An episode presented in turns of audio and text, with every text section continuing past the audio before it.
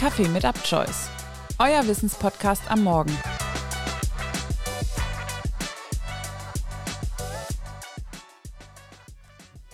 Herzlich willkommen zurück zur zweiten Folge von Kaffee mit UpChoice aus dem Bereich der Psychologie.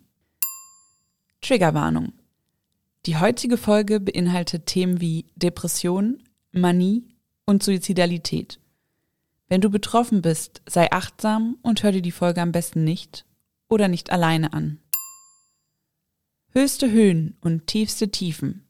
So beschreibt der Rapper Prinz P in seinem Lied Schwarze Wolken das Gefühlserleben von bipolaren Personen. Das trifft es im Grunde ganz gut. Aber was genau ist eine bipolare Störung? Diagnostiziert wird das Ganze als bipolare affektive Störung. Affektive Störung meint dabei die krankhaft veränderte Gefühlslage, bei der typischerweise Depression oder Manie die Ausprägungen sind. Aber nochmal im Detail. Personen mit bipolarer affektiver Störung befinden sich mit ihrer Gefühlswelt zwischen zwei Extremen. Entweder extreme Hochstimmung, auch bekannt als Manie, oder eben extrem düstere Stimmung, also eine Depression bzw. depressive Episode. Die depressive Episode kennzeichnet sich in der Regel durch mindestens zweiwöchig anhaltende depressive Stimmung, durch den Verlust von Freude und Interesse sowie durch ein vermindertes Energieniveau.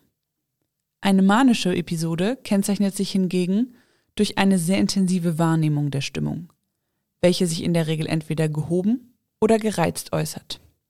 Weitere gängige Merkmale einer Manie sind beispielsweise Euphorie, Verlust normaler sozialer Hemmungen, extreme Ablenkbarkeit oder aber auch Größenwahn. Aber wie entsteht so eine bipolare Störung eigentlich? Ganz klar ist das nicht. Aber die Forschung zeigt, dass die Genetik einen großen Einfluss hat. So ist der größte bekannte Risikofaktor ein Elternteil mit bipolarer Erkrankung. Hier wächst das eigene Risiko zu erkranken um das 10 bis 15-fache. Andere Erklärungsansätze sind beispielsweise belastende Lebensereignisse wie Trauerfälle, Traumata oder schwere körperliche Erkrankungen, aber auch Stress.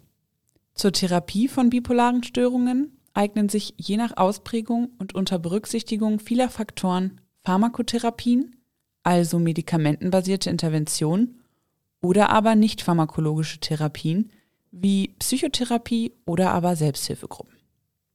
Schauen wir uns das Ganze an einem Fallbeispiel an. Arno ist ein Mann mittleren Alters, er ist Theaterregisseur. Arno ist bipolar und lebt zwischen purer Euphorie und schwerer Depression. Er erzählt, dass seine manischen Phasen sich durch wechselnde Sexualpartner und das übermäßige Ausgeben von Geld kennzeichnen. Während Arno das beschreibt, sitzt er mit Sonnenbrille und Zigarette im Garten und wirkt eigentlich recht ausgeglichen. Seine Medikamente, welche das schnelle Wechseln seiner Stimmungen in Schach halten sollen, nimmt er zu dem Zeitpunkt nicht mehr regelmäßig. Plötzlich ist Arno über längere Zeit verschwunden und kann nicht mehr erreicht werden. Drei Monate später meldet sich Arno wieder. Aus einer Psychiatrie in Berlin. Er erzählt, dass er sich seit langer Zeit wieder klar fühlen würde und dass die damalige Zeit im Schrebergarten, welche ihm damals sehr positiv vorkam, nur der Beginn einer neuen Krankheitsphase war. Er erzählt, was in der Zwischenzeit passiert ist. Arno hatte sich spontan nach Berlin begeben und dort in seiner Manie verloren. Er feierte viel, zog umher und ließ sich treiben, machte schnell viele Bekanntschaften und das ganz ohne feste Wohnung oder Geld. Er schlief sehr wenig, war aber auch nicht müde. Viele Details kann Arno nur noch verschwommen wiedergeben. Irgendjemand rief die Polizei und danach fand Arno sich in der Psychiatrie wieder. Arno erzählt, dass ihm einige Dinge, die er während seiner Manie getan hat, jetzt peinlich sein. Er flüchtet sich zurück zu seinem Vater. Dort erzählt er, dass es ihn betroffen macht zu hören, dass seine Eltern vermutet haben, ihn nicht mehr lebend wiederzusehen. Bei Arno folgt nach einer manischen Phase immer eine Depression. Solche Phasen sind meist geprägt davon, dass er darüber nachdenkt, was er während den manischen Phasen gemacht hat, dass er sich fragt, wie er die Krankheit wieder in den Griff kriegen kann. Große Belastungen hält Arno in diesen Phasen nicht aus. Oft muss er sich tagsüber immer mal wieder hinlegen und geht auch generell früh ins Bett. Während den depressiven Phasen überwiegen bei Arno die negativen Gedanken. Und trotzdem muss er sich um einiges kümmern. Zum Beispiel um die Schulden, die er während seiner manischen Phase gemacht hat. Perspektiven entwickeln oder Freunde treffen sind in solchen Zeiten undenkbar. Selbst alltägliche Aufgaben wie Einkaufen fallen ihm schwer. Arno erzählt, dass er sieben manische und depressive Phasen in den letzten 15 Jahren hatte, welche auch seine Eltern miterlebt haben. Manchmal kamen die Phasen halbjährlich, einmal waren sogar acht Jahre dazwischen. Er erzählt von einem Selbstmordversuch während einer depressiven Phase und dass das Ausmaß dieser Handlung ihm erst Jahre später bewusst geworden sei.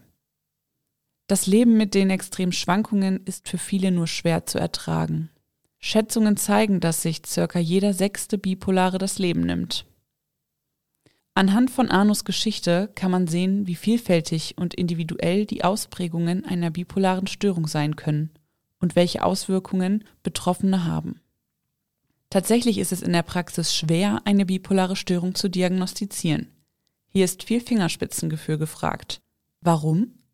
Erkrankte in einer manischen Phase haben so gut wie nie ein Krankheitserleben und würden so in diesen Phasen immer beschreiben, dass es ihnen gut geht. Hier wird diagnostisch erstmal lediglich die depressive Episode auffällig, wodurch es oft zu Fehldiagnosen kommen kann, da dann eben nur die Depression diagnostiziert wird. Deshalb ist es wichtig, immer auch die Vergangenheit der Betroffenen zu erfragen und gerade bei Ausführungen von euphorischen Phasen achtsam zu sein. Wenn euch die Geschichte von Arno neugierig gemacht hat, schaut euch gern die ganze Doku an. Den Link dazu findet ihr zusammen mit den anderen Quellen und unserem Instagram-Account in den Show Notes.